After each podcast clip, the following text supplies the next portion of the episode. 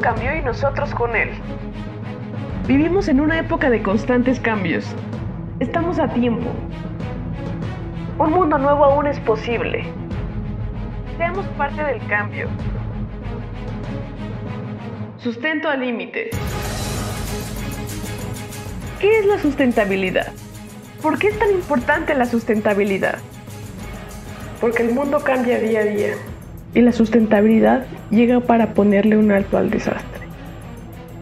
A pequeños pasos se logran grandes cambios. El futuro está en el valor de la vida, es no dañar al planeta. Sin un presente sostenible, el futuro será nada. En Sustento al Límite encontrarás todas las acciones posibles que podrás hacer para ser parte del gran cambio. Durante 20 minutos reflexionaremos sobre los nuevos retos a los que Sustento al Límite te pondrá a prueba. Decisiones, toma de conciencia, acciones, mejora. Somos trabajadores, consumidores, profesionistas, padres, hijos, seres humanos. La sustentabilidad no solo está en el mundo que nos rodea, está en tu cuerpo, está en tu mente, está en tus manos.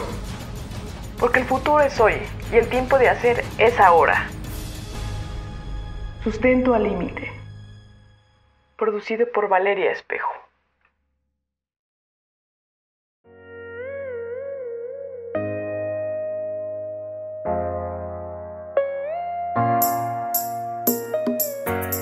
Hola, soy Valeria Espejo y este es el primer episodio de Sustento al Límite.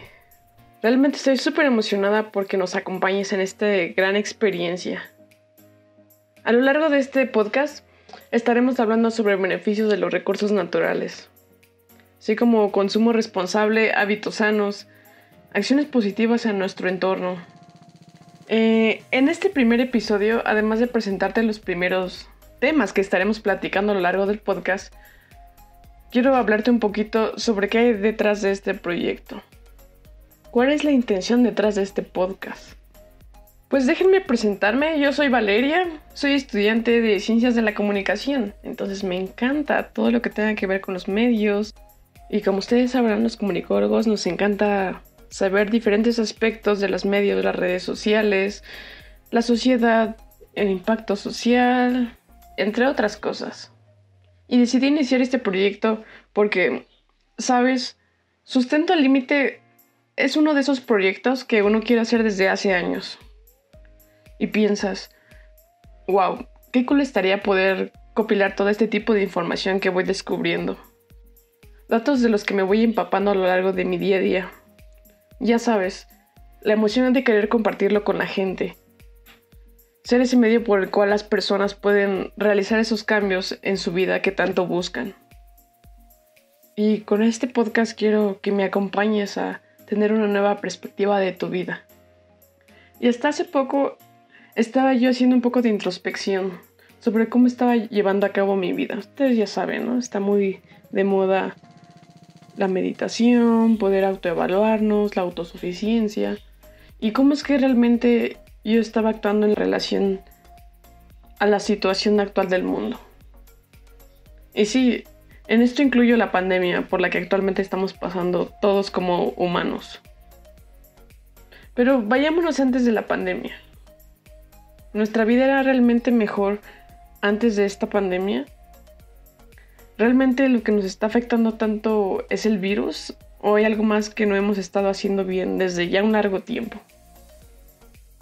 Y bueno, aquí es donde nace el sustento al límite, de este gran cuestionamiento. ¿Qué puedo cambiar en mi vida que pueda cambiar al mundo? Esa es la pregunta que estaremos resolviendo en cada uno de los episodios que estaré presentándote. Y para poder adentrarnos a resolver el día de hoy, comencemos con definir qué es la sustentabilidad. No sé, puede parecer muy repetitivo o a veces algo aburrido, pero quiero que veas más allá de esto.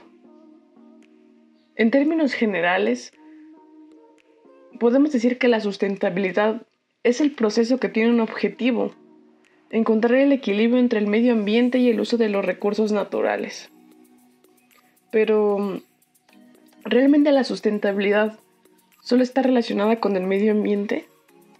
Existe un estudio llamado El concepto moderno de sustentabilidad, realizado por el ingeniero Arturo Calvente, de la Universidad Abierta Interamericana, en la que se hace mención de una definición sueca que no solo se refiere a la sustentabilidad como un concepto meramente relacionado con el medio ambiente, también con la sociedad y con el desarrollo de esta. Y dice así, el desarrollo económico, el bienestar social y la integración están unidos con un medio ambiente de calidad. Esta sociedad tiene la capacidad de satisfacer sus necesidades actuales sin perjudicar la habilidad de que las generaciones futuras puedan satisfacer las suyas.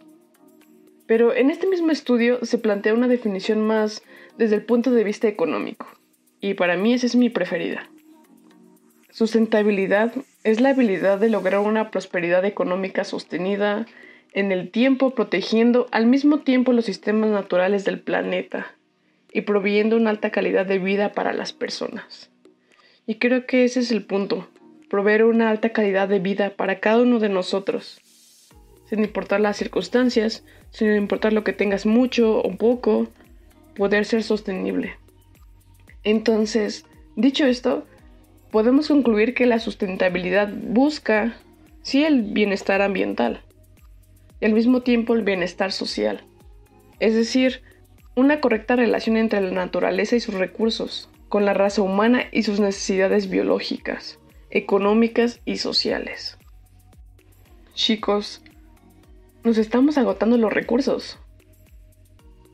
Aunque esté todo esto de moda de la ecología y poder sacar provecho de la naturaleza y poder ser biodegradable, etc., aún vemos problemas que nos afectan y que seguirán afectándonos si no tomamos medidas drásticas. ¿Cuántos bosques incendiados llevamos en este año? ¿Saben cuántos animales fallecieron en los desastres naturales que han estado suscitando en los últimos años? ¿Han sentido la cantidad de calor que golpea las calles por la falta de árboles? Y vaya que yo soy de la Ciudad de México y relativamente está fresco, pero hace un calor. O el agua. ¿Cuántas personas no tienen acceso al agua? Y llegando a este punto quiero que hablemos un poco acerca del agua.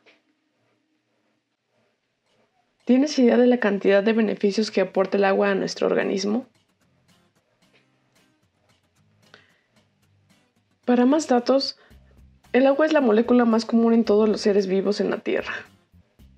De hecho, la masa de la mayoría de los organismos, incluidos los seres humanos, contiene entre un 70 y 90% de agua. Así, el cuerpo humano está compuesto entre un 55 y un 78% de agua, dependiendo de su complexión y sus medidas, claro. Beber la cantidad adecuada de agua es vital para nuestra salud. Vean cuántos beneficios aporta y presten atención. Perder peso. El agua te ayuda a perder peso, puesto que reduce el hambre y ayuda al cuerpo a metabolizar la grasa acumulada. Ayuda a aliviar el dolor de cabeza y dolores de espalda causados por la deshidratación. El agua ayuda a reponer los tejidos de la piel, la hidrata y aumenta la elasticidad, retrasando el proceso de envejecimiento. Wow, eso es súper, súper importante. Mejora la productividad en el trabajo, ya que ayuda a pensar mejor, estar más atento y más concentrado. Regula la temperatura corporal. Ayuda a sentirte con más energía al hacer ejercicio y sirve de combustible para el músculo. Ayuda en la digestión y previene el estreñimiento, pues el agua incrementa la actividad metabólica. Ayuda a mantener lubricados los músculos, las articulaciones y mejora la resistencia de los ligamentos, por lo que hay menos probabilidad de tener calambres y esguinces. Un consumo equilibrado de agua puede reducir el riesgo de cáncer de vejiga y de colon. Y sabemos que esta enfermedad está muy latente hoy en día. También ayuda a eliminar las toxinas y productos de desecho del cuerpo. Gracias a que tu cuerpo se siente bien, tu mente se siente feliz, lo que mejora tu ánimo. Beber la cantidad de agua adecuada ayuda a mejorar nuestro sistema inmunológico. Como pueden ver, el agua tiene muchísimos beneficios para nuestro organismo. Y es triste pensar que mucha gente no está obteniendo estos nutrientes de manera correcta o gratuita. Y ojo aquí, recordemos que estamos hablando de agua realmente saludable. Porque según una investigación dirigida por la organización del periodismo Org Media y la Universidad Estatal de Nueva York, se determinó que algunas marcas de agua embotellada de diversos países, incluyendo México, tenían un alto nivel de partículas de plástico que adquirían durante el proceso de envasado. Entonces, echa un vistazo al agua que consumes. No solo es importante estar conscientes de la importancia de los recursos naturales, también es imprescindible que estemos correctamente informados para que realmente podamos identificar cuáles son las acciones que podemos modificar o adaptar en nuestra vida, para que ésta tenga un impacto positivo en el mundo, en tu mundo. Y lo que nos lleva a hacernos una gran pregunta. ¿Cómo lograr ese cambio? ¿Cómo aplicar la sustentabilidad en nuestras vidas? Claro, hay muchas cosas que podremos hacer para aportar nuestro granito de arena en la sociedad. Pero sabemos que un gran cambio se compone de muchos cambios pequeñitos. ¿Con qué pequeños cambios podríamos empezar? Existe un concepto llamado minimalismo. Tal vez ya lo escuchaste, pero está adaptado al ámbito social se refiere a ser capaz de vivir con poco. Pero no solo se trata de vivir con poco, sino de saber prescindir de aquello que es superfluo y convivir con aquello que se ama e inspira. Y eso es lo que buscamos en Sustento al Límite, inspirarte, motivarte. Pero, ¿qué tiene que ver el minimalismo con la sustentabilidad? ¿Y por qué es importante para un mundo sostenible? Sabemos que desde siempre la sociedad ha impuesto parámetros que inciden en el consumo sin control.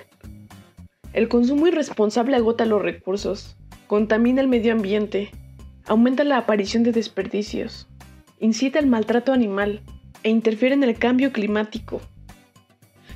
Entonces, al comprender qué significa minimalista, se empieza a promover el verdadero desapego a las posesiones materiales y sentimentales va en conformidad con un ritmo de vida ideal para un mundo sostenible. En el minimalismo no se acumula objetos, sino que el tiempo y el dinero se invierten en la realización personal, como estudiar una profesión, conocer nuevas culturas o compartir momentos con los seres queridos. Uno de los grandes beneficios del minimalismo es que abre la puerta hacia la libertad financiera, ya que al contar con pocos objetos se gasta menos. Un lugar minimalista genera menos estrés. Es más fácil tener control sobre las cosas justas. Personajes de la talla como Mark Zuckerberg o Steve Jobs cumplían detalladamente la práctica del minimalismo para potenciar la productividad en sus empresas. ¿Cómo dar ese pequeño paso que es un camino que se construye a diario? Por ejemplo, un primer paso podría ser limpiar un área que utilices con frecuencia tu escritorio, tu recámara, tu baño, tu cocina. Desechar las cosas que no utilices para organizar los elementos funcionales. Es una práctica que permite tomar decisiones sobre la premisa de qué es lo importante y qué no lo es. Bueno, quiero darte seis tips para que puedas identificar qué está siendo esencial en tu vida y qué cosas podrías prescindir. Así que presta atención, me ha servido a mí. Primero que nada, dona, regala o vende cosas solo cuando sientas libertad, no pérdida. Dicho esto, empecemos. 1. Haz una lista de todas tus posesiones. Aunque sea cansado, y lo va a hacer, pero tendrás una visión real de todo lo que posees y podrás elegir tus posesiones, dándole prioridad a las utilidades antes que la cantidad. Número 2. Elimina las cosas que nunca uses o que estén ocultas en baúles o cajones. Todo buen mexicano tiene su lugar, su silla, su rincón donde ponemos cosas que no utilizamos. Número 3. Pon una maleta abierta y durante dos semanas, cada cosa que extrañes, necesites o uses más de dos veces, pone en la maleta. 4. Agarra cada cosa y pregúntate si la has utilizado en los últimos meses o si te gusta utilizarla. Si la respuesta es sí, colócala dentro de la caja, se queda. Si es no, ponla en la caja, se va. Si tienes objetos que cumplen la misma función, elige solo una para que se quede. 5. Vende todas las cosas que no quieras en tu entorno directo o en internet. Si en un tiempo prudente no se van, siempre puedes donarlas. 6. Y última. Cuando compres algo nuevo, comprométete a tirar, vender o donar algo parecido a lo que ya tienes. Estos son pequeños pasos que pueden ir dando el progreso poco a poco. Ahora, si crees que tu estilo de vida no está tan lejos de estar basado en el minimalismo y te sientes lo suficientemente valiente para aceptar un mayor reto, podemos ponernos estrictos. Y aquí es donde te presento el proyecto 333. Se trata de un experimento que empezó en octubre del 2010, impulsado por Courtney. No sé si han escuchado acerca de él. Pero a través del blog Be More Witness, y básicamente consiste en que durante tres meses los participantes se comprometan a utilizar solo 33 prendas y accesorios. Vivir con menos ropa para simplificar tu vida. El objeto de todo ello, como ya te imaginarás, es hacernos tomar conciencia de la gran cantidad de ropa que compramos y que queda perdida en nuestro armario, para con ello aprender y comprar y vestir mejor. Y la mayoría de las personas que ha participado en el proyecto 333 coinciden en que gracias a él han sido capaces de descubrir cuál es realmente su estilo y reconocer las marcas y materiales que mejor le sientan y que residen mejor en uso intensivo. Así que, ¿suena complicado o no? Pero piénsalo, esto podría ayudarte a reflexionar. ¿Realmente necesitas tanta ropa? ¿Por qué tienes tantos bolsos? Y todas esas bufandas que nunca usas porque nunca hace frío, pero la tienes en diferentes colores. Por si hace frío.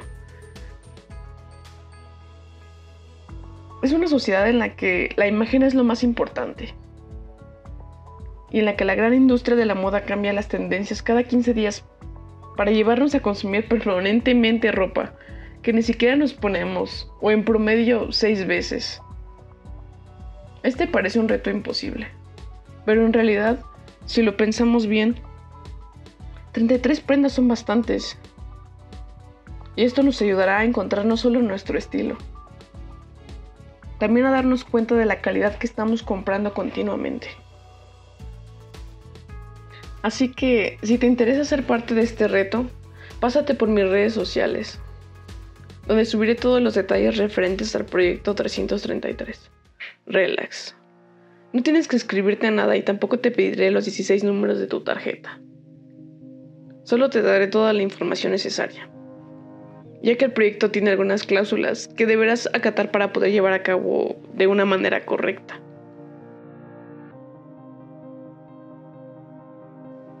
Entonces, ahora que ya sabes cómo puedes empezar a generar cambios en tu vida que pueden llegar a cambiar el mundo en el que vivimos, solo es cuestión de que te animes a dar el primer paso. Y quiero que pienses, ¿qué paso es el que vas a dar tú? ¿Cuál será tu primer paso del día de hoy? Espero que la información que te he compartido el día de hoy y la que te seguiré compartiendo a lo largo de este podcast realmente generen un impacto en tu vida.